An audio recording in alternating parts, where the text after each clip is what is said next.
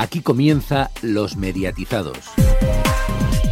Bienvenidos al programa número 99 de Los Mediatizados, a un paso del 100. Buenas tardes, Garbo. Así es, muy buenas tardes Antonio, nos plantamos en la previa de nuestro programa especial con los medios al rojo vivo. Y ojo porque ha sido día de resultados económicos y estamos a las puertas de una nueva batalla por la audiencia de la sobremesa. Héctor Prades, muy buenas tardes. Así es, buenas tardes Garrobo. Hoy en el informativo de medios hablaremos de una novedad en la medición de audiencias televisivas, del estreno del nuevo programa de sobremesa de 4, de los resultados de Mediaset España y A3 Media y de muchas otras cosas. Y hoy también nos toca una entrevista radiofónica, radiofónica y muy musical. Cristian García, muy buenas tardes. En efecto, muy buenas tardes, Garrobo. Hoy tenemos con nosotros a Xavi Rodríguez, presentador desde abril de las Mañanas Kiss y conductor de Kiss Music en the Kiss. Y además la tertulia con nuestros sospechosos habituales, hablando de la batalla de la sobremesa, del estreno de Dragon Ball Super en Boeing, el, el, K4 de Movistar y Vodafone y de los resultados mensuales de la televisión de pago. Además, la carta de Radio Chip, las agendas, el medio informativo. Pero antes que nada, vamos con el informativo de medios. Cambio en la medición de audiencias. Cantar Media incluirá la opción de invitados. Desde el próximo 1 de marzo, la empresa de medición de audiencias Cantar Media realizará unos pequeños cambios en el sistema de conteo de espectadores, y es que se tendrá en cuenta a las personas que acuden como invitados a las casas que poseen los audímetros, 4.625 en total. Según estudios del mercado, esta medida aumentará el consumo mensual entre un 6 y un 8%. Mediaset, Movistar Plus y otras cadenas que cuentan en su parrilla con eventos deportivos están de acuerdo con esta decisión. En cambio, A3 Media, a pesar de emitir algunos eventos deportivos y la Federación de Organismos de Radio y Televisión Autonómicos Porta, se oponen a la nueva norma.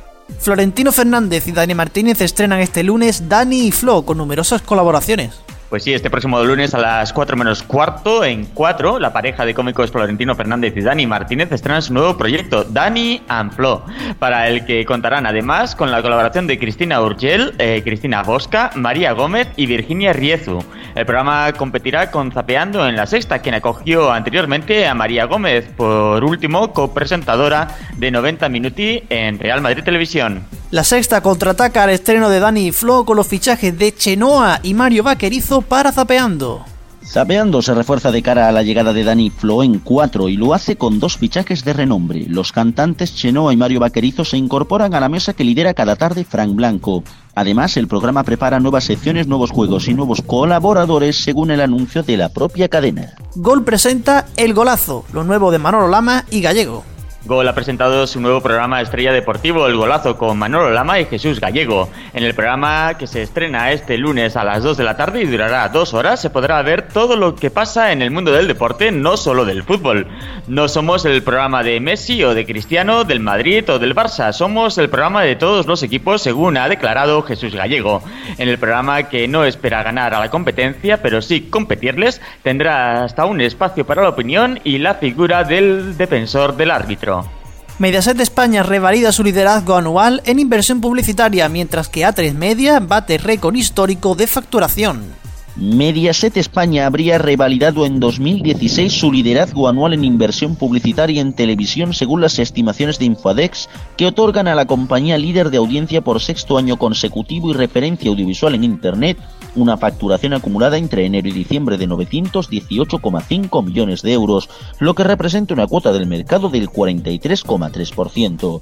Estas cifras supondrían un incremento de 45 millones y medio de euros en sus ingresos por publicidad, un 5,2% más respecto a los obtenidos en 2015, en línea con, con el crecimiento del mercado de la televisión. Por su parte, A3 Media ha cerrado el ejercicio 2016 con unos extraordinarios resultados económicos. La compañía bate un récord histórico de facturación con unos ingresos netos que crecen hasta los 1.021,1 millones de euros, un 5,2% más, mejorando los datos de un mercado que sube un 4,3% según los datos de Infodex. Su EBITDA se incrementa un 21,9% hasta los 202 millones de euros y su beneficio neto crece un 30,1% hasta los 129,2 millones. Además, el beneficio por acción de A3 Media es el más alto del sector de medios en España. Movistar eSports sustituye a 40TV. Desde el 20 de febrero, eSports, el nuevo canal de Movistar dedicado a deportes electrónicos y videojuegos, emite en la frecuencia de los 40 TV en satélite. El canal en el dial 29 de la plataforma emitirá un magazine semanal y hasta 25 horas semanales de programación en directo de los eventos nacionales y europeos de los eSports. Amazon Prime Video estrenará seis nuevas series y Netflix adquiere los derechos de la nueva película de Martin Scorsese. Seis serán las nuevas series que se estrenarán en Amazon Prime Video en España durante el próximo mes. La segunda temporada de Hand of God el 10 de marzo junto a Red Oaks y el estreno de One Mississippi el 17 de marzo. La serie de Woody Allen Crisis in Six Scenes, Good Girls Revolt el 31 de marzo y la primera serie alemana de Amazon You Are Wanted el 10 de marzo. Por otra parte, Netflix ha adquirido los derechos de la nueva película de Martin Scorsese y Robert De Niro de Irishman por 90 millones de dólares. La película saldrá en 2019. Para lo que sí que no habrá que esperar tanto es para ver los nuevos capítulos de Big Little Lies, Girls of Crushing, ya que estas tres series de HBO adelantan solo esta semana con motivo de los Oscars su estreno a este próximo viernes. Y por último, Filming ofrece durante este mes 20 conciertos y obras clásicas en su temporada de clásica 2017, disponible para los abonados a la suscripción de la plataforma. Orange dobla sus clientes de fibra y televisión en el 2016. Orange ha conseguido cerrar el año 2016 con 19.859.000 clientes, de los cuales 15.918.000 son de telefonía móvil y 3.940.000 de banda ancha fija. El 84% de los clientes de banda ancha fija disfrutan de servicios convergentes. Asimismo, la compañía mantiene el liderazgo en 4G con 7.894.000 clientes y cierra el año con 1.610.000 clientes de fibra, duplicando la cifra respecto al año pasado. Y 507.000 clientes de Orange Televisión, un 66% más frente al 2015. Con más de 9,6 millones de hogares con fibra, Orange reafirma su compromiso de alcanzar los 14 millones de unidades inmobiliarias conectadas con FTTH para 2019.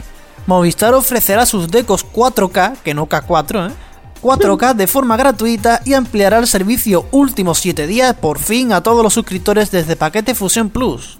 Tras la noticia adelantada por Neo del lanzamiento de la oferta bajo 4K por parte de Vodafone, la operadora azul también se apunta a la ultra alta definición ofreciendo el cambio de sus descodificadores compatibles con 4K de forma gratuita. Asimismo, el cambio vendrá acompañado de la función últimos 7 días y es que pasará a formar parte de todos los paquetes de televisión desde Fusion Plus. Recordemos que anteriormente era necesario tener el paquete premium para poder disfrutar del servicio. Y por último, las audiencias. El sábado el peliculón de Antena 3 gana la noche con un 15,6% de share, seguido de la sexta noche con un 10,9%, el cine de la 1 con un 10,5% y de cine 5 estrellas que se queda en un flojo 9,4%. El domingo el regreso de Salvados es lo más visto del día en espectadores y logra un 13,3% frente al máximo de Chester de 4 con un 9,2%. Más centrada a la noche, el peliculón de Antena 3 logra un 14,6% frente al 13,8% del debate de Gran Hermano y del 13,6% del cine de la 1. En el fin de semana deportivo, destacable el dato del Barça Leganés que logra 1.185.000 espectadores y un 6,2% de share en Movistar Partidazo. Y también la final de Copa del Río Baloncesto en cero que marcó un buen 2,8% y 389.000 seguidores. El lunes leves subidas para Sé quién eres, que gana con un 15,3%, Casados a primera vista, que marca un 14%, y el gran reto musical de la 1, que se queda con un 9,2%. El martes un gran 25,8% para el Atlético en la Champions League, al acabar récord de Got Talent con un 23,3%. Buen estreno también de Proyecto Bullying en 4, con un 6,5%. El miércoles Bertino Osborne logra un gran 19,5% de ser a la bajada importantísima de Top Chef que se queda en el 11,9%. El estreno de Gypsy Kings en 4 marca un 10,8% doblando al 5% de Tú sí que sí. También el miércoles en BIN La Liga, el Madrid va, el Valencia Real Madrid, aplazado de Liga, marcó un 10% de share y 1.071.000 espectadores, mientras que al acabar el Sevilla de Champions logró un 3,5 y 619.000 espectadores en BIN Sports. Y a falta de una semana gana el mes Telecinco por una décima con el 13,6%, a Antena 3 marca un 13,5%, la 1 un 10,2%, la sexta un 6,5% y 4 un 6,2%. Y hasta aquí el informativo de medios, más noticias en neo.es con 26 en nuestras redes sociales, en Twitter arroba neotv y arroba los mediatizados, así como en nuestras respectivas cuentas de Facebook y en el Telegram de los mediatizados.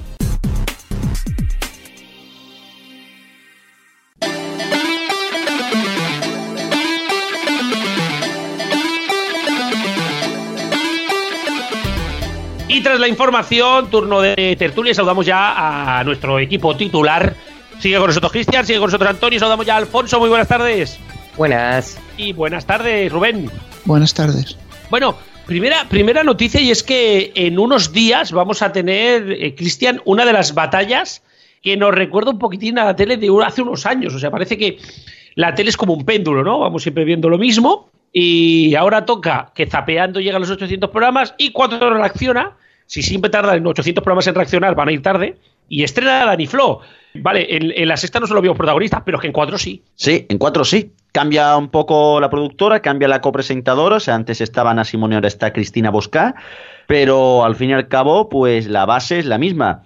Sí que es verdad que, bueno, que zapeando a lo mejor no conserva ese punto tan, digamos, ácido, ácido que tenía, no, ácido, ácido que tenía sé lo que hiciste con respecto a la crítica de la prensa del corazón, pero sí que al fin y al cabo conviene, eh, conviene decir de que es un magazine de entretenimiento también que tiene la sexta y que tiene ciertas similitudes con el programa presentado por Patricia Conde. Desde luego es una guerra que va a ser bastante interesante. Se proclamarán esta vez Dani Flo los vencedores ante un zapeando que, bueno, que ha dado bastantes alegrías a la sexta en, ese, en esa franja horaria durante estos últimos años. Antes de que hable Alfonso, deciros que aquí puede perder Telecinco, puede perder Antena 3, puede perder, o sea, la sexta, puede perder, puede perder Fran Blanco, puede perder Dani, pero quien va a ganar va a ser Media Pro seguro. Sí, tanto. Porque tiene los dos programas. Sí, sí, claro. Pues recordemos que también es la dueña de, de Globo Media. Eh, yo no, yo lo que iba a decir es que, aparte, de, también gana el espectador en general porque por fin va a dejar de ver un capítulo por número de las 300 de la serie que sea y va a haber un contenido aceptable en cuatro. Cuatro, yo no entiendo por qué en su momento, cuando apostó por este tipo de programas, incluso por Florentino Fernández en su momento, no tuvo paciencia, porque eran programas que no es que se dispararan de audiencia, pero tampoco iban mal. Sin embargo, pues, como ya digo, no tuvo paciencia. Veremos ahora si sale bien la apuesta, si sale mal. Zapeando desde luego es un producto consolidado que a mí no tal, que no me convence, pero bueno, a quien le tiene que convencer es a la gente en general y está claro que sí, que es un programa que funciona. Tampoco es que tenga una audiencia millonaria, pero mm, es muy aceptable su audiencia. Y claro, arrancar la audiencia... Y lo ven hasta en Sudamérica. Ahí lo dejo, ¿eh? Estaban muy contentos, llevan dos días, han estado dos días con el temita del presidente de Venezuela. Sí, sí, sí, que se lo digan a, aquí que Peinado. Y pues eso es lo que yo digo, que va a ser complicado arrancar la audiencia, porque yo creo que si alguien le puede quitar audiencia al programa de cuatro, es al de la sexta, va a ser complicado, pero bueno, me parece una apuesta interesante y a ver cómo él sale a cuatro este programa de Danny Flo es mucho más probable que le quite audiencia a Zapeando que el que el último que lo intentaron que es Saturn Selfie, principalmente porque Danny Flo ya son conocidos por el público por tontería la justa, como dijisteis antes. Eh, se repite uno de los protagonistas, uno de los bandos de cuando sé lo que hicisteis contra Tontería la Justa, y están esos, estos dos, Danny y Flo. Y efectivamente veo similitudes con, eh, con aquella batalla, porque mm, Zapeando va a llega a los mil en noviembre. Si le fuera muy mal y, y muy bien a Dani Flo, quizás Zapeando no llega a, los mil programas y dura menos que eso lo que hiciste. ¿eh? También es más, difícil que, Zapeando sea un problema, porque aunque pierda punto, punto y medio, no deja de estar eh, en una posición bastante buena. Yo creo que va a llegar a los mil, segurísimo. Lo que sí que creo que no es la misma guerra que la que vivimos en su momento, aunque yo he presentado el tema así, porque como lo habíamos acordado antes del programa, pero no creo que se parezcan tanto los targets. Eh, sin ir más lejos, todo hace indicar que el programa de Dani de Flo va a ser un programa, podríamos decir, como un intermedio light, a medio camino entre el intermedio, un programa de humor. No sé si os acordáis algunos del informal. vamos a yo del creo, informal no, del informar, porque van a hablar mucho de actualidad, van a comentar la actualidad en tono irónico, y hombre, zapeando de actualidad tiene el zapping de la sexta, no sé si me explico, sobre mm. todo porque es todo política siempre. Pero poco más, no sé, yo creo que no es el mismo mercado, creo que esta vez pueden convivir mucho más de lo que nos pensamos. Hombre, eso estaría bien. Sí, hombre, sobre todo porque, oye, yo creo que, que sería bueno que tanto cuatro como la sexta tuvieran dos programas que funcionaran al menos en un 7 o un 8%, y que hubiera alternativa en la tarde. Sí, pero en todo caso esa audiencia que le pueden quitar a la, a la TDT como muchos, a canales de la TDT, bueno, a lo que se ha dicho, se ha llamado tradicionalmente canales de la TDT, aunque ya sabemos que canales de la TDT son todos. Porque, claro, yo no veo quitándole audiencia a las telenovelas de la 1 de Antena 3, yo no veo quitándole audiencia a Sálvame, entonces, o, o al Saber Ganar. Entonces, es que al final hay los problemas que hay y, por eso también decía que, si alguien le puede quitar audiencia es al programa de la sexta, aunque sea diferente, o eso, o a los canales temáticos de la TDT. Bueno, y a los de pago que también están, ¿eh? Bueno, sí, sí, sí, pero... No, no, claro, es que la gente no ve tanta tele como, como nos pensamos. Y en parte también Dani Flo lo que pueden conseguir es que hay gente que no pone la tele y que la ponga, ¿eh? Porque ahora mismo aquí encima de la mesa hay mucha gente que no pone la tele para ver la mediodía y que a lo mejor con Dani Flo y haciendo un buen programa muy probablemente lo ponga. ¿Me equivoco, Antonio? ¿Me equivoco, Cristian? No, no, pues puede ser. Puede ser. No, no, absoluto. Por eso me quiero referir que, que quizá eh, nos encontramos con un nuevo mercado. Pero bueno, iremos viendo. Yo creo que si aumenta el consumo a esa hora, yo creo que todos nos tenemos que felicitar porque eso significa que se están viendo alternativas. Y más allá de que la 1 y Antena 3 tienen lo mismo, nos encontraríamos a un Tele5, a la 1 Antena 3, la sexta y 4. Cuatro formatos diferentes para la misma hora, que yo creo que eso es muy positivo. Pero vamos a cambiar de tercio porque la tertulia avanza. Y Rubén, hemos tenido esta semana uno de los estrenos más esperados de la tele, al menos más esperados en redes sociales. Sin ir más lejos, una de las noticias más vistas de, de Neo.es, y es el estreno de Dragon Ball Super. Pero a una hora que hemos tenido muchos debates sobre si es una hora buena o mala. Pues sí, finalmente se estrenó el pasado lunes a las 10 y 20 de la noche. Eh, Rubén, ¿tú crees que esta es una hora buena para esta serie? Yo creo que en absoluto. Le han dado, y además te voy a repetir las mismas palabras que hablábamos el otro día, le han dado la segunda peor hora de Boeing para una serie que se está emitiendo más por compromiso que otra cosa. Eh, ¿Cuáles han sido los datos de audiencia antes de empezar el debate? Bueno, pues el primer día hizo un 1,9%, que puede parecer poco, pero Estamos hablando de las diez y media de la noche, es decir, la hora pico de consumo televisivo en este país. Fueron unos 270.000 espectadores. El segundo capítulo sí que lo vimos bajar, hizo un 0,9, más de 180.000. Vamos a ver por Coincidió con el final del fútbol, ¿no? Coincidió con el final del fútbol, efectivamente, aunque también se esperaba el capítulo 1, mucha gente se habrá puesto a verlo por la expectación generada, como es natural. Sí, eh, ¿ha levantado las audiencias de Boeing en esa franja, de momento? Mm, bueno, digamos que mejoraba al programa emitido inmediatamente anterior. Mm, realmente más o menos está un poco en la línea. No sé, yo sigo pensando lo mismo que dije que dijimos cuando estábamos en redacción hablando de ello. Al menos en Cataluña ha tenido mucho mucho mucho seguimiento la serie, incluso mucha gente criticando de que TV3 no hiciera un esfuerzo para poderla emitir consideran que una, o sea, que Dragon Ball entró, entró a este país a través de TV3 y que debería haber apostado por ella. Sí que es cierto de que yo me he visto a mucha gente mayor, y cuando digo mayor me refiero de mi edad para arriba, de 35, 34, 35, 36. ¿Qué concepto de gente mayor, no? No, cuando digo gente mayor me refiero a gente mayor para esta serie, para las series infantiles y para Boeing, Rubén.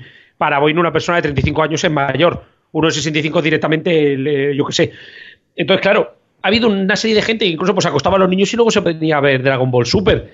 Que a lo mejor hay gente que a lo mejor buscaban esto. No, no. Yo no estoy en absoluto de acuerdo. Además, quiero, quiero aprovechar para hacer un matiz. Eh, hay gente que ha criticado a TV3 por no hacer un esfuerzo. No cabía el esfuerzo. Vamos a ver, los derechos de esta serie para toda Europa los ha comprado Turner. O sea, no puedes competir contra eso. Porque nadie en tu sano juicio te va a vender toda Europa menos España. Rubén, pero, pero si TV3 le va a Turner y le ofrece un dinero para, en abierto en catalán, ¿tú te crees que Turner no lo va a aceptar? Si Boeing le pega la patada, quizá, pero lo veo difícil. Incluso antes, ¿no crees que lo hubiera aceptado? Yo lo veo difícil. Sin embargo, España vale que si no es una situación especial, es decir, que si no la colocabas en Boeing, la tenías que meter en TNT con calzador. Entonces. Eh, en TNT ahí sé que no ahí sí que no pegaba tanto porque ahí lo, que dan básicamente es Big Bang. Bueno, ya, pero joder, ya estaría bien que TNT abriera un poquitín el abanico, ¿eh? Pues sí, sí, claro. Eh, lo que yo pienso del horario de, Dragon Ball Super en esta ocasión es que sí es acertado porque busca al público más mayor, más nostálgico, esta moda de, lo nostálgico, de, la generación de los que nacimos en los 90, de los que tienen, de los que nacieron en los 80 y, demás, eh, está bastante de moda y puede ser, digamos, un horario más acertado que un horario para los niños. Sí es verdad que Rubén, a mí esto le voy a quitar su intervención, que los nuevos capítulos de Dragon Ball se han hecho para atraer a los niños de ahora sea, para atraer a nuevas generaciones a Dragon Ball, aparte de, los mayores y, los nostálgicos. Y ahí, en esta ocasión, en España no lo conseguiría, pero... Sí, para el público nostálgico está bien, pero estoy de acuerdo con Rubén en cuanto a que desde luego no es muy acertada y la han puesto por, bueno, digamos así que para salvar el expediente. Con respecto a qué cadena podía haberlo puesto, pues también de acuerdo con Rubén en el sentido de que mm, si los acuerdos se han firmado a nivel europeo, pues poco podía hacer TV3, poco podía hacer la Forta para poder emitirla como se emitió la serie original. Luego, por otro lado, con el tema de no, podían emitir en TNT y que TNT tendría que abrir un poco más el abanico. Sí, sí, no, si TNT abrió el abanico, claro que abrió, abrió el abanico. De hecho, en su momento emitían cuatro horas de Adult Swing y al año siguiente te emitían Adult Swing a las tres y media de la madrugada de los viernes, que podías verte las series cuando volvieras de juerga. Una cosa preciosa. Eh, por no hablar de The Wire, una serie que ha sido, bueno, que está considerada una de las mejores series de la historia de la televisión. La pusieron una semana a las 11 de la noche, la que hizo dos la ponían a las cuatro y media de la madrugada del sábado. Una hora también genial.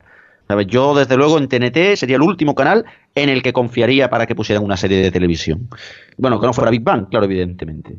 Eh, y por otro lado, pues yo creo que también, como, como ya hemos estado comentando también y todo esto, la deriva que están sufriendo los canales infantiles es para, hacerlo, hacérselo ver, ¿eh? hacérselo ver porque desde luego van perdidos y a la vista está de que el tener fotocopias de canales de televisión acaba redundando en una bajísima audiencia. Véase Disney Channel que el 1% lo ve, lo ve en sueños.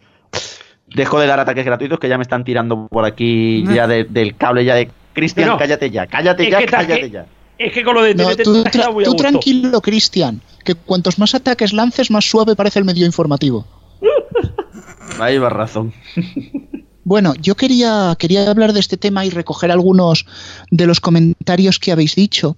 El tema de TNT yo lo he planteado porque imagínate que las relaciones Turner-Mediaset se van al traste y os digo que con Dragon Ball Super no han sido muy fluidas, que digamos, mm, es que no le quedaría dónde meter la serie si no fuera en TNT puedes malgastarla en los mañanas de los fines de semana, como ya se hizo alguna vez, perfectamente. Pero yo creo que esa sería la, situación de emergencia, ¿no? Realmente lo que ha pasado con esta serie, e intento poner un poco aquí em, la situación, es que Turner ha comprado los derechos a nivel europeo, los tiene que emitir en sus canales, y claro, Boeing es compartido entre Turner y Mediaset. ¿Qué ocurre? Mediaset no quiere la serie, porque se ha convertido en un canal para menores de 8 con un poquito de 8 a 13. Y claro, Dragon Ball Super tiene combates, tiene batallas, uyuyuy, me denuncian las asociaciones de padres, no me interesa. ¿Qué ha hecho Mediaset? Pues ha sido muy astuta, vamos a decir la verdad. Le ha dado un horario que son las diez y media de la noche, que va, para Boeing empieza a ser malo, pero no es malo malo del todo, puede justificar ante Turner e incluso ante Toei, que tiene muchos ojos puestos en España, decir que la hemos puesto en prime time, oh, mira qué honor, pero en realidad es horrible, es un horario muy malo. Si quieres atraer al público para el que esta serie está diseñada, tienes que ponerla a las 6 de la tarde. Pero sabemos que, que Mediaset no se atrevería a hacer eso. Es más, Turner ha comprado 26 episodios, son las dos primeras sagas, la de la Batalla de los Dioses y la Resurrección de F, y Mediaset solo ha doblado la primera, los primeros 14 capítulos. Recemos desde aquí, los que sepáis, para que la audiencia no sea mala, porque como lo sea, se la ventilan al episodio 14. Pues, pues aquí queda el dato. Veremos en las próximas semanas a ver qué pasa y seguiremos la, audiencia y, y, el desarrollo de Dragon Ball Super. Y queríamos cerrar porque quedan 3-4 minutillos de tertulia, Rubén y es con todo el tema de, del 4K. Estas semanas han sido muy movidas. Movistar Vodafone parece que de golpe y porrazo comienza la, la guerra del 4K. Pues sí, después de tres semanas de batallar, por fin podemos hablar en un rescodo de la tertulia de 4K. siempre tenemos mil temas. Sí, sí, sí, siempre tenemos mil temas y todos más importantes que este. Pero bueno, la cosa es que, como adelantaba Neo hace ya dos, tres semanas, se ha presentado la oferta 4K de Vodafone, como adelantaba Neo y Expansión, que también ahí fuimos, fuimos a la zaga, se ha presentado la de Movistar, ya están las cartas sobre la mesa, Orange de momento dice que pasa esta ronda. Orange está preguntando qué es el 4K, que ni lo sabe. Bueno, Pues para los oyentes que no lo sepan, que serán algunos, 4K es el siguiente nivel por encima de la alta definición, es 4096 líneas, de ahí el 4K, y sinceramente es un efecto que a mí me sorprendió mucho, porque es casi como poner un vinilo encima de la pantalla. Increíble. Pero bueno, la cosa que Movistar ha decidido optar por lo que mejor se le da, que es el contenido premium, va a crear Movistar Eventos 4K. No sabemos muy exactamente qué va a llevar ese canal, suponemos fútbol. Y Vodafone pues ha contratado la batería de cuatro canales que ya adelantó Neo. Además, habrá contenidos específicos en Videoclub en 4K, contenidos dedicados a la música electrónica, también producción nacional y va a tener el mejor partido de la semana, bueno, el partido que MediaPro produzca en 4K y Vodafone pueda ofrecer en 4K. Que ya la verdad es que no está nada mal. Supongo que Movistar Eventos en ese aspecto hará lo mismo. Se ofrecerá el partido que se produzca en 4K. Y la Fórmula 1. La Fórmula 1 que ya irá en 4K, la MotoGP que también va en 4K. Y la NBA creo que todavía no va en 4K. O van algunos partidos, pero no todos. Puede ser que algunos. las pues finales. Exacto. finales, la Premier creo que también emitía algunos partidos en 4K. La Premier tiene de hecho la Sky final de, un Sky 4K. ¿eh? La final de Champions, si no me equivoco, también va en 4K. Sí, exacto. O sea, bueno, pues tienen cierto contenido, pueden ahí tirar de contenido premium, la verdad. Lo que sí que resulta interesante, además del lanzamiento del 4K, es que Movistar por fin, por fin, después de ya ni se sabe, va a abrir el último siete días a todos los abonados, cosa que se agradece y mucho, cosa que se agradece y mucho. Pero además del 4K, que por cierto decís lo de Orange, bueno, Orange puede siempre decir, bueno, es que Netflix tiene contenido en 4K. Y oye, salva la papeleta, aunque no sea por digo una cosa, con lo de Movistar y el 4K, eh, ha tenido que esperarse al día después de que Vodafone moviera ficha. Si Vodafone tarda en mover ficha año y medio, Movistar no mueve ficha. Pues sí, bueno, Movistar. Sí, claro, lo digo, ¿eh? Me quiero referir. No sé, sí, sí, luego se hable de líneas editoriales. Movistar solo mueve fichas y se mueven los demás. Totalmente. Bueno, salvo para cobrar, que son los primeros. Eh, por otro lado, también, de, en este caso, sí que es verdad que no es solo atribuible esa táctica a Movistar, sino a Vodafone, en el caso, por ejemplo, del tema de las tarifas. Y es que Vodafone ha sido la que ha replicado la subida de tarifas de Movistar que hizo dos días antes. O sea que aquí, bueno, aquí todos tienen culpa realmente. Bueno, pues seguiremos hablando del tema porque va a dar mucho que hablar el 4K y ahora nos tenemos que ir a publicidad porque a la vuelta tenemos, tenemos a Xavi Rodríguez. Así que un minutillo, nos vayáis y seguimos. Los mediatizados.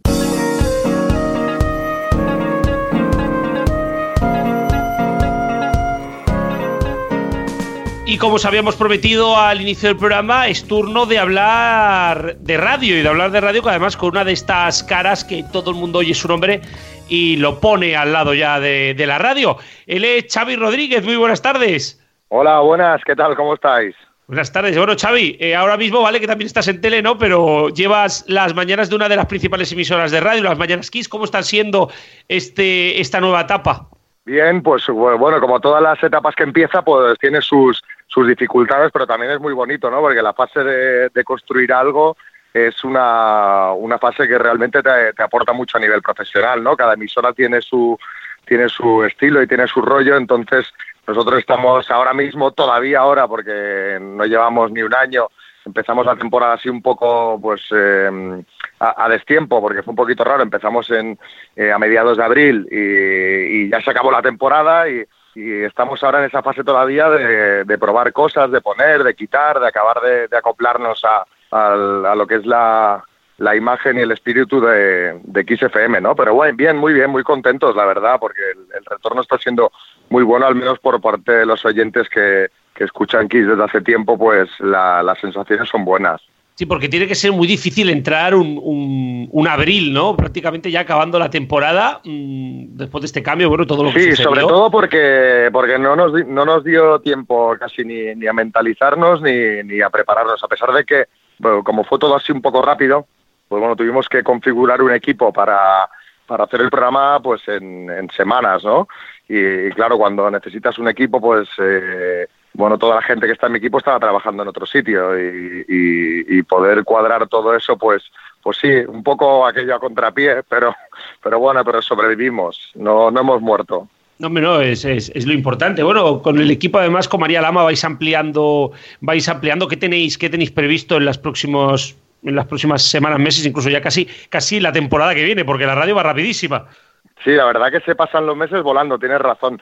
Bueno, la verdad es que no, tenemos, eh, nosotros lo que, la, forma que tenemos de, trabajar, pues es eh, empezar con los contenidos, luego valorarlos eh, entre nosotros, con los oyentes, con, con, el consultor que trabajamos, pues ir valorando un poquito todos los contenidos que hemos poniendo y, en función de lo que, de las sensaciones que tenemos y también de los datos que, que tenemos un poquito un poquito más objetivos, pues ir decidiendo, ir cambiando cosas poquito a poco, ¿no? Empezamos de una forma y es un programa que la verdad es que va mutando cada mes, lo que te decía antes, ¿no? Para acabar de, encontrar la forma óptima de hacerlo para lo que lo que es una emisora como Kiss, ¿no? Que el público pues es eh, un poco más adulto, pues que la música no es la que la que habíamos venido trabajando otros años, ¿no?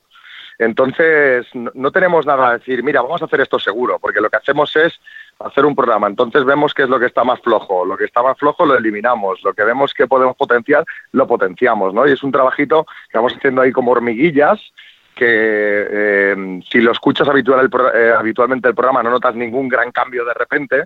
Es verdad que ahora sí que hemos tenido un gran cambio en el sentido de que está presentando el programa eh, conmigo Berta Collado porque María Lama se acaba de coger la baja por maternidad entonces, eh, pues, pues, bueno, pues ahí hay un gran cambio que, es bastante perceptible, ¿no? Pero todo el resto, todo lo que son contenidos, lo hacemos un poquito como hormiguillas, ¿no? de ir mejorando cada día alguna cosita. Sí, ¿y qué tal está siendo, ahora ya saltando a la tele, ¿no? Desde, desde diciembre estáis presentando también Kiss Music en, en Dickies, Dickies, que si no se cabrean, si no decimos la de ti.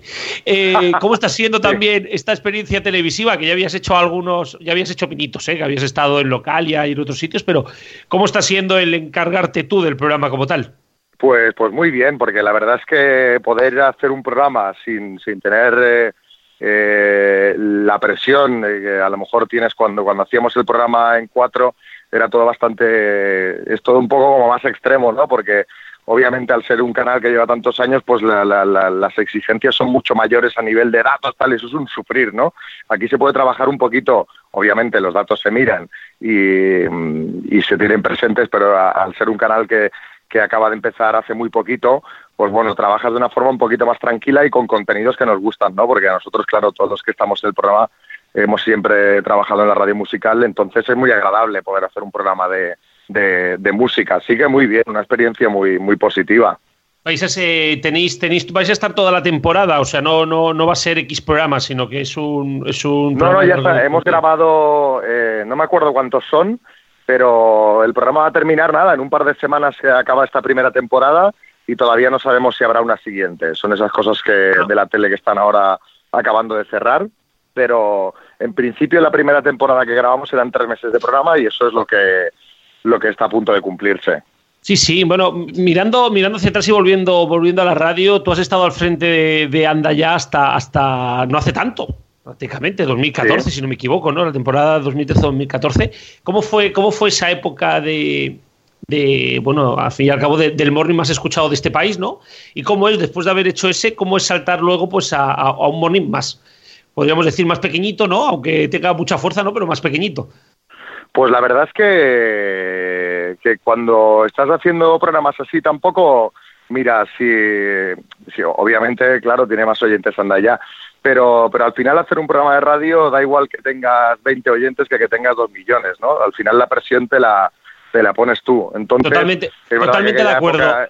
Además, además, nosotros lo confirmamos, sí, la presión es la misma. Claro, no, entonces tú quieres que salga siempre lo mejor posible, independientemente de la cantidad que te escuche. Sí que es verdad que lo de, pues claro, lo de lo de hacer ya después de sustituyendo eh, a Fran, que al mismo tiempo estaba haciendo otro despertador entonces en Dial, ¿no? Que coincidías un poco, pues claro, es, eh, te pasas muchos nervios, ¿no? Pero, pero bueno, pero al final la diferencia, lo que dices tú, que, ¿cuál es la diferencia? Pues yo creo que tampoco hay tanta, porque cuando viene el EGM te pone nervioso igual, cuando estamos aquí ahora como estamos repasando guiones y cosas de mañana, eh, pues eh, lo haces igual que si tuvieras eh, los dos millones de oyentes o, cinco millones o uno. Es decir, que no, no hay tanta diferencia, la verdad. Al final, cuando haces radio siempre quieres que el programa salga lo mejor posible, independientemente de la emisora en la que estés. Eh, la, radio musical está ahora mismo prácticamente disparada. Sin ir más lejos, es que, es que además siempre hay una, hay una batalla porque desde las mañanas Kiss que están ahí en 4.50 está el pirata por encima. Eh, los mornings están dándole el salto a los programas políticos de la radio generalista prácticamente, y hay algunos que están muy cerquita. Eh, ¿Crees que esta dinámica va a seguir así? ¿No, ¿Crees que la gente ya ha dicho estoy cansado de política y nos vamos a la música y, al humor? No, lo sé, la verdad me, gustaría estar en la cabeza de, todos los oyentes porque seguro que podríamos hacer cosas que, fuesen eh, mucho más próximas a lo que quieren. Es verdad que, que, ya viene desde hace un par de temporadas una época como de, hartazgo, de, escuchar siempre lo mismo, de escuchar hablar de crisis, de escuchar hablar de corrupción y yo supongo que la gente necesita cuando se levanta por la mañana no enfadarse y, y pasárselo un poquito mejor, ¿no? De despejar la cabeza para llegar al trabajo con, con una sonrisa en vez de cabreado. Entonces, mm, bueno, yo creo que para nosotros esto es ideal, o sea, para mí que escuche todo el mundo radio musical, ¿no? pero no sé, no sé decirte si esto será así. Yo la verdad, mi visión es que creo que sí, pero, pero con lo que la gente, con la que la gente haga al final, la verdad es que nunca sabes, nunca sabes. Y, ahora ya preguntilla más para entrar un poquitín en, harina. Eh, la música, la música, has hablado antes de que tenéis vuestro propio consultor, pero ahora que se está llevando muy de moda el tema de los prescriptores musicales, ¿tienes ahí esa mano, eh, ahí esa mano Xavi Rodríguez en la elección de la música de las Mañanas Kiss o, es más, pues bueno, pues consultoría y tal? Muchas veces la gente tenemos esa duda y esa... ¿Quién elige la música de las mañanas? ¿Cómo se elige? Pues mira, la, la música, a ver, eh, nosotros en las Mañanas Kiss sobre todo estamos con el tema contenidos, pero la música es un contenido, ¿no? Entonces siempre eh, podemos opinar. La, la, dirección de la cadena, claro, obviamente la música que suena en las Mañanas Kiss tiene que ir en consonancia con lo que suena el resto del día, porque si no esto sería, sería una locura y los oyentes no sabrían qué, qué encontrarse en la emisora, ¿no? Pero sí que es verdad que eh, nosotros, te, lo cuento tal como lo hacemos, o sea, nosotros nos genera eh, nuestro software para programar música una serie de canciones para el morning y luego yo me siento con el director de la, de la emisora un día a la semana, cogemos toda la música de la semana siguiente y tema a tema pues decidimos si ese pega ahí, si es un poquito más bajo de tono, pues nos damos algunos lujos. Mira, podríamos poner aquella canción de los 90, aquella de los 80, entonces sí que eh, intentamos para darle un toque un poquito más personal al programa, poner canciones que no suenan el resto del día en la fórmula, pero que siempre estén dentro de y en consonancia de lo, con lo que es Kiss, ¿no? Entonces, hay ahí un poquito de mix, es decir, dentro de un estilo sí que nos permitimos ciertas licencias. Sí, sí, no, es, curioso, ¿no? Al final... Eh, parece, parece que después de una época en la cual era todo ordenador, parece que de nuevo la prescripción musical comienza otra vez a tomar la radio. Bueno, es que al final estos temas, si, si lo administras bien, claro, si te pones a, a cada día a poner pues, un montón de canciones que no, no sé, yo no, no creo que sea lo conveniente, pero sí que es verdad que de repente, si te sacas de la manga un tema de aquellos que cuando lo oyes haces aquel wow, ¿no? Que wow, que decir, madre mía, qué temazo este, no me acordaba, ¿no? Y pues esto es muy positivo para un programa porque también eh, hace que sea menos previsible, ¿no? Entonces, de vez en cuando, cada día, en algún momento, dar un toquecito de estos, yo creo que está bien. Tampoco creo que, abusar o de repente eh, volverse locos seleccionando lo que a ti te gusta, yo tampoco lo veo, ¿eh? Como, como director del programa, yo creo que me gusta un poquito la información que dan los consultores yo la valoro bien contra ya sé que hay mucha gente que no opina así pero pero yo creo que es que es muy útil la verdad bueno, yo creo que esta es, esta es una de las discusiones de la radio, de la radio actual. Sí, sí, sí, sí. Pero bueno, Xavi, nos quedamos, nos quedamos sin tiempo, pero como siempre agradece, bueno, como siempre decimos, ¿no? Agradecer a todos aquellos que no, que, queréis estar aquí en el programa con nosotros y sobre todo, mucha suerte porque viene el EGM ya en cuestión de un mes. Calla, calla, no lo menciones eso, no lo menciones. Eh, eh, en un mes habrá que ver si subes esos 453.000, que fue el último, y, oye, muchísima suerte y que, y que lo subas, ¿eh? Sí, esperemos que, que, lo subamos. Lo que también reclamo yo es, últimamente fíjate que en la radio se ha puesto, la radio cada vez se parece más a la tele. Es decir, eh, la, gente quiere subir en el EGM 100.000 en este, 200.000 en el otro, tal. Y, yo recuerdo que siempre la radio se ha hecho como más a fuego lento, ¿no? Yo siempre digo que, mm, que hay que tener paciencia, no por nuestro programa, ¿eh? sino por todos. Y, hay programas, se hacen programas de radio buenísimos que de entrada, pues a lo mejor no no tienen los resultados que te esperas, pero si se insiste y se le da cariño a la radio, al final siempre acaban llegando los resultados. Pero bueno, que subamos, obviamente. Sí, sí, sí, totalmente de acuerdo, porque además parece que la LGM se ha convertido en una batalla y no en un, en un, en un ascenso claro, tranquilo. No, de repente uno sube 200.000 pues, eh, y en el siguiente baja 100.000, pues mira, yo no me creo ni que en el ni que haya subido 200 ni que haya bajado 100. Creo que al final el LGM claro, con los datos que deberíamos trabajar son con los acumulados, ¿no? Y aquí cada uno vende su película en función de, lo que le conviene. Pues si es la ola, la ola, si es el acumulado, el acumulado. Y si no le entra anual, si no trabajar con el acumulado, porque esto se ve, marca tendencia, pero no podemos tomarlo al pie de la letra, ¿no? Pues pero, pero bueno, eso ya sería, nos daría para dos programas esto. Sí, este y, para, y para siete. Además, este es un debate que siempre tenemos en el, en el especial del EGM. Xavi, Muchísimas gracias y, muchísima suerte. Oye, felicidades por el curro que hacéis, ¿eh? que, sepáis que habitualmente os sigo en las redes y tal, y de vez en cuando os escucho cuando de repente me sale ahí el tweet, pero felicidades sobre todo por el curro que hacéis en días como el del EGM, que vamos, que ya le gustaría más de un departamento de marketing. Bueno, lo intentamos. Xavi, muchísimas gracias. un abrazo. Un abrazo. Bueno, y Rubén, también nos queda un temita por, por hablar y es los resultados de las compañías de las compañías de móvil y de televisión, porque parece que ha habido bastantes datitos. Pues sí, parece ser que Orange y Movistar se ha puesto de acuerdo para presentar sus datos el mismo día. Si me permites, empiezo por los naranjas.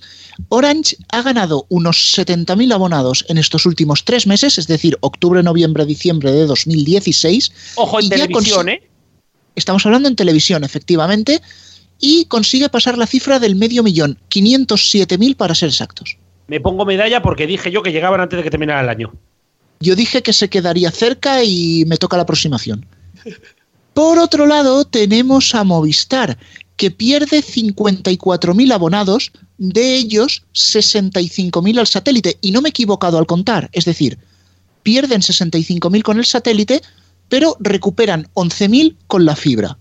Cabría pensar que esos son gente de satélite que han pasado a fibra, pero curiosamente, desde que la plataforma pegó un bajón, ya no se dan esos datos. Claro, también es cierto de que también puede ser gente que se haya dado de baja el satélite para ponerse otras operadoras y que se hayan abonado más gente nueva a, la fibra o que haya habido un paso y haya habido más abonos de fibra. Bueno, al fin y al cabo no dejan de ser medias y es muy difícil entenderlo si no te los dan. Claro, además es muy curioso que dejan de dar los datos cuando la ganancia de clientes en fibra pasa de ser de 100.000 trimestrales a 11.000. Y el satélite, por supuesto, sigue en caída libre. Quédate con un dato, Garrobo. El satélite ha perdido más de 200.000 abonados en 2016 y si el otro día decíamos que mantener dos satélites para 700.000 abonados es absurdo, ahora mismo quedan 613.000 pues con 613.000 oyentes, iba a decir, eh, abonados al satélite, ya no es que no les es rentable ni un solo satélite. Eh, con esto tenemos, Rubén, una operadora que es Orange, que pasa el medio millón de abonados. Movistar, ¿en cuánto se sitúa? 3.650.000, un poquito más, 657.000. Aprovecho y recuerdo, Vodafone lo publicó hace un par de semanas, 1.220.000. Estamos hablando de que abonados a la televisión, si subiéramos los datos de la fibra de, las operadoras locales, casi 6 millones de abonados, ¿no? Con la tontería. Mm, bueno, contando 3 millones, 4,8, 5 con... Sí, podríamos estar cerca. Así, muy, a grosso modo. De los 6 millones de abonados, un récord histórico. Y también que nos queda muy poquito tiempo, eh, también están habiendo del tema de los móviles. Sí, Movistar gana clientes de móvil en diciembre, pero sin embargo los pierde con portabilidad. Se ve que el tema de la segunda línea les está funcionando muy bien, aunque yo pienso que es maquillar datos. Y fíjate en una cosa y es que Más Móvil aparece por primera vez ya como grupo unificado. Tiene un 8,31% del mercado móvil y un 0,8% en banda ancha. Pero cuidado, porque esta unificación tiene truco solo suman Yoigo, Pepefon y Más Móvil. El resto de pequeñas que también ha comprado este grupo Más Móvil no suman todavía. Esto sumará en el próximo trimestre, podríamos decir, ¿no? No necesariamente cuando la CMT lo considere relevante y el operador esté de acuerdo. No, no hay una cifra, digamos así, predicha. Eh, esto significa además, por los datos que tengo yo aquí apuntado, Orange pierde algunos abonados y Vodafone hace plano. Sí, más móvil también consigue un pequeño repunte, unas 10.000 líneas más de banda ancha y algo de subida en móvil, pero bueno, paso a paso. Eh, rápidamente, que tenemos que cerrar. Banda ancha fija. Eh, Vodafone cuadriplica la ganancia de líneas de Movistar, ¿no? Sí, tenemos a Orange con un crecimiento muy leve, menos de 3.000 líneas aproximadamente, unas 10-12.000, que es lo que ha ganado Movistar y lo que ha ganado más móvil, y Vodafone se despepita con más de 40.000. Pues aquí tenemos que cerrar y nos vamos corriendo, que es turno de las agendas. Vamos con la agenda televisiva. Héctor, ¿qué hay desde este viernes? Pues bueno, pues eh, empezamos como bien dices en este viernes en el que la sexta columna emite a las nueve y media de la noche una nueva entrega en la sexta. ¿Qué harás cuando un robot haga tu curro? Ya hay robots que saben mentir y nos ganan al póker, que hacen operaciones quirúrgicas complejas, que pintan como Rembrandt o que logran identificar sentimientos. Si asumimos que ni enferman ni llegan tarde, estamos ante una transformación de consecuencias impredecibles. La cuarta revolución industrial. Se calcula que en solo tres años los robots estarán preparados para sustituir uno de cada cuatro puestos de trabajo. Quizá nosotros incluso. Y por otra parte, el canal Comedy Central estrena en España la segunda temporada de la producción original de Comedy Central Estados Unidos, Another Period. La serie muestra la vida de la familia Bellacourt, de la más obscenamente acaudalada, aristocrática y libertina de Newport en 1902. ¿Qué pasaría si las Kardashian viajaran a la costa este de Estados Unidos a principios del siglo XX? Que estarían plagiando a Period. El estreno en Comedy Central este viernes cuando falten 10 minutos para la medianoche. Si las Kardashian viajaran al siglo XX, ah, pues en el siglo XX no existía el Canal Ten. Pero bueno, ¿qué hay para el fin de semana? Bueno, pues para el fin de semana viene cargado de cine. A partir de la medianoche del sábado 25 de febrero hasta la medianoche del domingo 26, con motivo de la celebración de la ceremonia más prestigiosa del mundo del cine, Canal Hollywood celebra el día de los Oscar. El canal programa un maratón especial de 24 horas compuesto por 11 títulos que suman un total de 29 estatuillas e infinitas nominaciones en distintas categorías. Y por su parte, Canal 24 Horas emite la alfombra roja de los Oscars. El canal informativo de televisión española emitirá un especial desde las 10 de la noche del domingo y hasta la una y media de la madrugada, dirigido y presentado por Moisés Rodríguez, que analizará las cintas nominadas y comentará la llegada de las estrellas de Hollywood al Teatro Dolby. Ojo, el 24 horas, ¿eh? Y para la próxima semana, aparte de los Oscars. Pues Movistar Series Extra estrena el lunes a las 10 y 35 de la noche con doble episodio la nueva serie de espionaje Oficina de Infiltrados que tiene lugar en un departamento especial dentro de la Dirección General de Seguridad Exterior francesa, que podría equipararse a la CIA norteamericana, el Mossad israelí o el MI6 británico. Y por su parte, HBO estrena el martes en simultáneo con Estados Unidos la miniserie When We Rise Dustin Lance Black, ganador del Oscar al mejor guion original por Mi nombre es Harvey Miel, que aborda en When We Rise la crónica contemporánea del colectivo LGBT desde diversos puntos de vista, desde sus vidas privadas hasta su militancia política, los triunfos y las derrotas de un grupo de hombres y mujeres pioneros en la lucha por los derechos civiles en Estados Unidos desde sus inicios a finales del siglo XX, coincidiendo con los disturbios de Stonewall hasta las victorias más recientes. Y finalmente TNT estrena el el thriller policíaco Training Day el martes a las 10 y media de la noche. La serie reimagina el universo de la película homónima y se sitúa 15 años después, con Bill Paxton en el papel de un detective de moral dudosa al que le asignan como compañero a un joven policía interpretado por Justin Carnwell. Gracias Héctor, hasta la semana que viene. Hasta la semana que viene. Y ahora la agenda deportiva con Alfonso, que sigue aquí con nosotros. Arranca la jornada de liga con un interesante partido en abierto. El viernes a las 9 menos cuarto en gol, Las Palmas Real Sociedad. El sábado destacamos el Betis Sevilla a las 4 y cuarto en Vin La Liga. El domingo a esa hora y por el mismo canal Atlético de Madrid Barcelona. Cierra la jornada el líder el Real Madrid que visita el difícil campo del Madrigal. Domingo a las 9 menos cuarto en Movistar Partidazo. En la segunda división tendremos esta semana abierto el Getafe Rayo el sábado a las 8 y el Zaragoza Nastic el domingo a las 8, ambos en gol. Movistar Partidazo emite el domingo a las 6 el Valladolid Lugo. Ahora repasamos lo más destacado del fútbol internacional. Comenzamos en Inglaterra como cada semana. El sábado a las 4 Movistar Fútbol televisa el Chelsea Swansea y el lunes Leicester Liverpool por el mismo canal.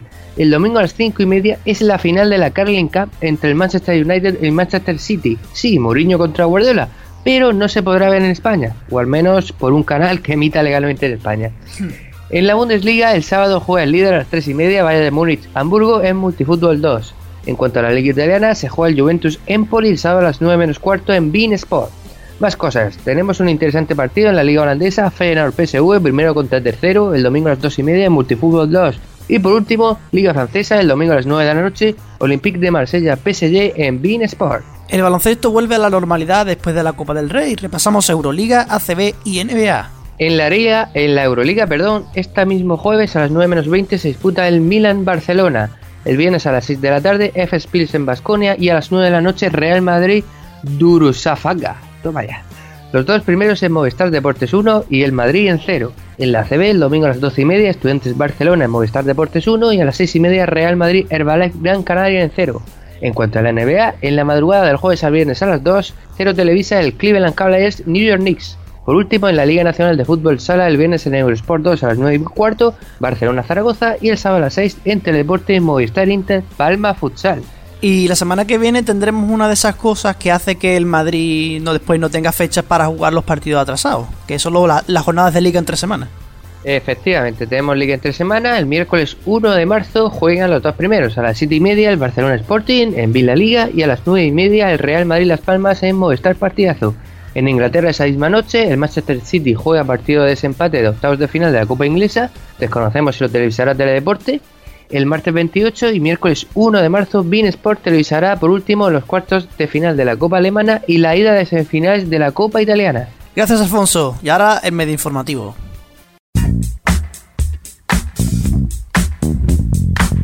Pues sí, tal y como ha dicho Antonio, turno del medio informativo, turno de esas noticias, Rubén, que se nos quedan siempre en el tintero, porque claro, el programa tiene el tiempo que tiene. Sí, y además hoy llegan tan rápidas como un camión del butano.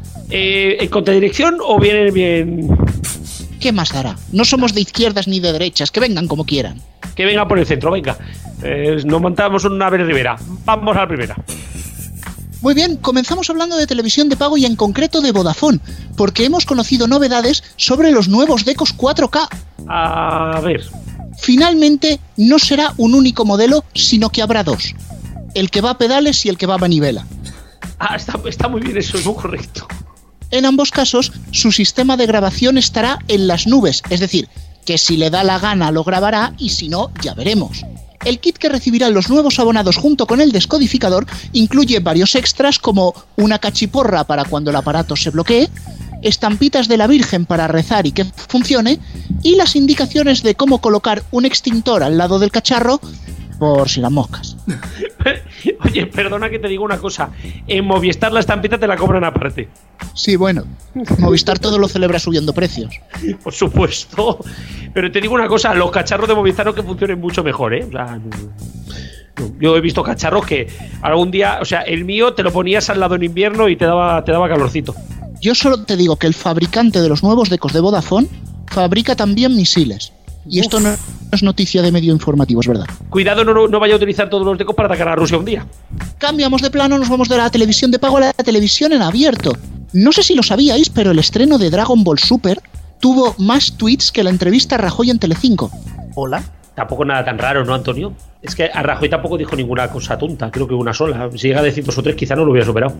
Pues bueno, la cosa es que Telecinco ha captado el mensaje y plantea exportar los personajes de Boeing a sus entrevistas. A ver, ¿cómo? Sí, a ver, te explico. La próxima entrevista, que la harán conjunta, Pedro Sánchez irá vestido de Goku, o sea, porque da el perfil, ¿no? Alto, formado, guapo, bueno. Y Susana Díaz estará a su lado vestida de chichi, porque la mala leche la trae ya de serie, ¿sabes? Eh, sí, porque hace todo lo que le sale del... Chi eh, bueno, sí, de eso. como su nombre indica. Pablo Iglesias estará caracterizado de Naruto y su compañero de partido, Íñigo Errejón, encarnará a Novita. Me parece muy bien, solo me gustaría saber quién será, quién será Doraemon. No sé. A lo mejor viene Albert Rivera y se saca algo del bolsillo. Vamos con la siguiente noticia. Sí, por favor. Qué bueno. Después del éxito de la Fórmula E, MediaPro amplía su cartera de derechos del motor. Ha comprado las retransmisiones de la Fórmula Q3. Eh, ¿Q3? Sí, Q3. No queríamos comprar los derechos, pero es que eran tan baratos. Joder, entendedme que soy catalán. Con estas palabras justificaba Jaume Roures la adquisición de esta competición para Gol Televisión. Las emisiones de estos bólidos de saldo con ruedas pinchadas se realizarán en 4.3 con resolución de vídeo CD y una única cámara desde la platea. El comentarista de las mismas será José Luis Merlos, por motivos obvios. hostia, qué, hostia más gratuita a Merlos. Pero perdona que te digo una cosa, es muy así en verdad, ¿eh? Todo lo que le pasa por delante a Media Pro lo compran últimamente. O sea, estoy deseando ver el campeonato de petanca que emite BTV. Bueno, oye, a Roures ya en vez de la visa oro le da la visa platino directamente. Bueno, es que este hombre siempre ha tenido visa platino. Eh, sí, platino, plamí, platí, plan los otros, sí, sí. anda, anda, tía. Pues venga ya, por favor. Expulsado. Alfonso, Oye, me acusáis de tonterías y vosotros apagados en, todo el, medio informativo, venga ya. Oye, me voy, que tengo el camión de butano aparcado en la acera, venga. Mucho cuidado, no te metas a contradicción. Cristian Antonio Taray, Cristian Rubén, hasta la semana que viene. Alfonso, hasta luego. Adiós. Y nosotros nos vamos a la despedida.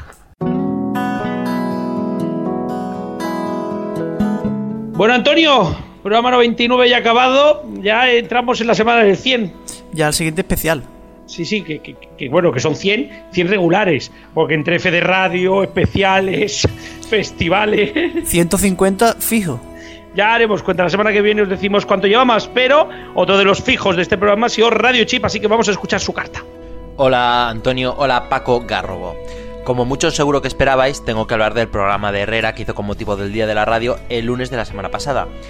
Ya sé que ha pasado el tiempo, pero, pero bueno, me ha dado por ahí. La foto buscada era Herrera con los tres imanes de audiencia que la gente tiene en la cabeza. García, Iñaki y Del Olmo. Como foto, que era lo buscado por Herrera, es un gol. Y radiofónicamente a la mayoría de la gente le hizo gracia y mucha ilusión escucharles a todos juntos. Radiofónicamente también fue poco relevante, aparte de los cuatro chascarrillos graciosos y aparte de las opiniones de Iñaki, que sí que valieron la pena, aunque siempre pregunta por las mismas cosas y contesta siempre las mismas cosas, por tanto, o sea, poca cosa que reseñar. Pero, por muchos oyentes que tuvieran del Olmo y García, queridos popes de la radio, muy buenos periodistas, pero ustedes no reescriban la historia, que eso no se puede. Del Olmo se dio importancia diciendo que reinaba tranquilo en Radio Nacional con 8 o 9 millones de oyentes. Curioso, programa aquel que tiene más oyentes que la propia cadena, dijo que eh, después de, de, él apareció Iñaki y que se repartieron 5 millones cada uno. Oye, y tan amigos, teniendo en cuenta que la SER a finales de los 80 tenía más de 2 millones y medio de oyentes y que la COPE, donde estaba Del Olmo, tenía poco más de millón y medio, pues difícil.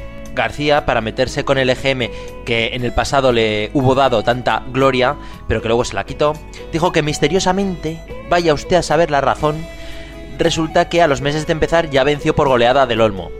Unos meses, pues a ver, 9 años por 12 meses, salen aproximadamente 100 meses. Y además por goleada, dice el payo, vaya trolaza. Se lo inventaba todo según le iba conviniendo. Y qué gracioso es que la gente a la que se supone tanta credibilidad, manejo de la información y de los datos, tengan esa inventiva para hacer de la historia pues una historia a su gusto. Ya sé que serlo todo en la radio está genial, pero no por ser un grande de la radio uno puede decir lo que le salga de la perola. Y luego García, después de los parabienes a sus compañeros, entró en Intereconomía de La Coruña para meterse con Iñaki, que según él estaba casado con el poder, que ya tiene narices porque bajo mando aznarista se fue a fundar aquello de Admira Sport, y que uno de los males del periodismo actual eran los periodistas metidos a empresarios, como un tal Luis del Olmo. Esto no lo dijo, pero lo añado yo que sí, que muy bien todo, que mucha audiencia, que mucha historia de la radio y todo lo que queramos. Pero a veces el ego no les deja ver la realidad. Y vaya penica con lo que fueron. Madre mía, vaya manera de repartir a diestro y siniestro, ¿eh? ¿Cómo está el programa últimamente? Sí, sí, joder, madre mía. Y yo no nos hacemos responsables de las opiniones de nadie de este programa, especialmente de Cristian y de Radio Chip. ¿Vale? Así que quien quiera denunciar que me pegue una llamada que le pasó su dirección. Le manda a los Miami. Sí. Bueno, no tenemos tiempo para más. Señores, como siempre, muchas gracias a todo el equipo de RFC de Neo.es y de los mediatizados. Y gracias al resto de emisoras que emiten nuestro programa tanto en FM como online. Y ya sabéis que las sintonias del programa son Creative Commons. Para saber cómo se llaman, solo hay que mirar en la descripción del podcast en iVoox. Hasta el programa 100.